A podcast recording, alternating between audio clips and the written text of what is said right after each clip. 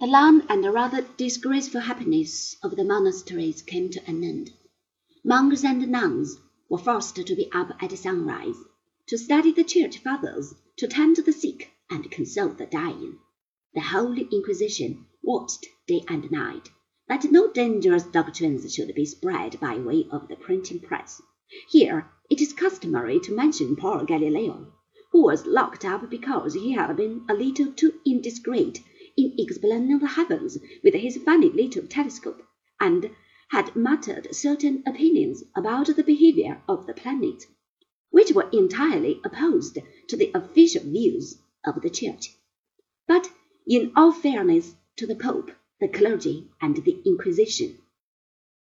it ought to be stated that the Protestants were quite as much the enemies of science and medicine as the Catholics and with equal manifestations of ignorance and intolerance, regarded the men who investigated things for themselves as the most dangerous enemies of mankind. And Calvin, the great French reformer and the tyrant, both political and spiritual, of Geneva, not only assisted the French authorities when they tried to hang Michael Servetus the Spanish theologian and physician who had become famous as the assistant of Vesalius, the first great anatomist. But when Servetus had managed to escape from his French jail and had fled to Geneva, Calvin threw this brilliant man into prison and, after a prolonged trial, allowed him to be burned at the stake on account of his heresies totally indifferent to his fame as a scientist.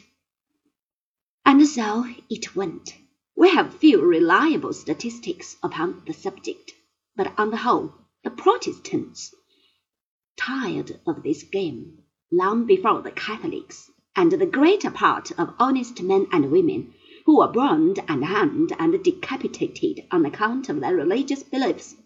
fell as victims of the very energetic but also very drastic Church of Rome.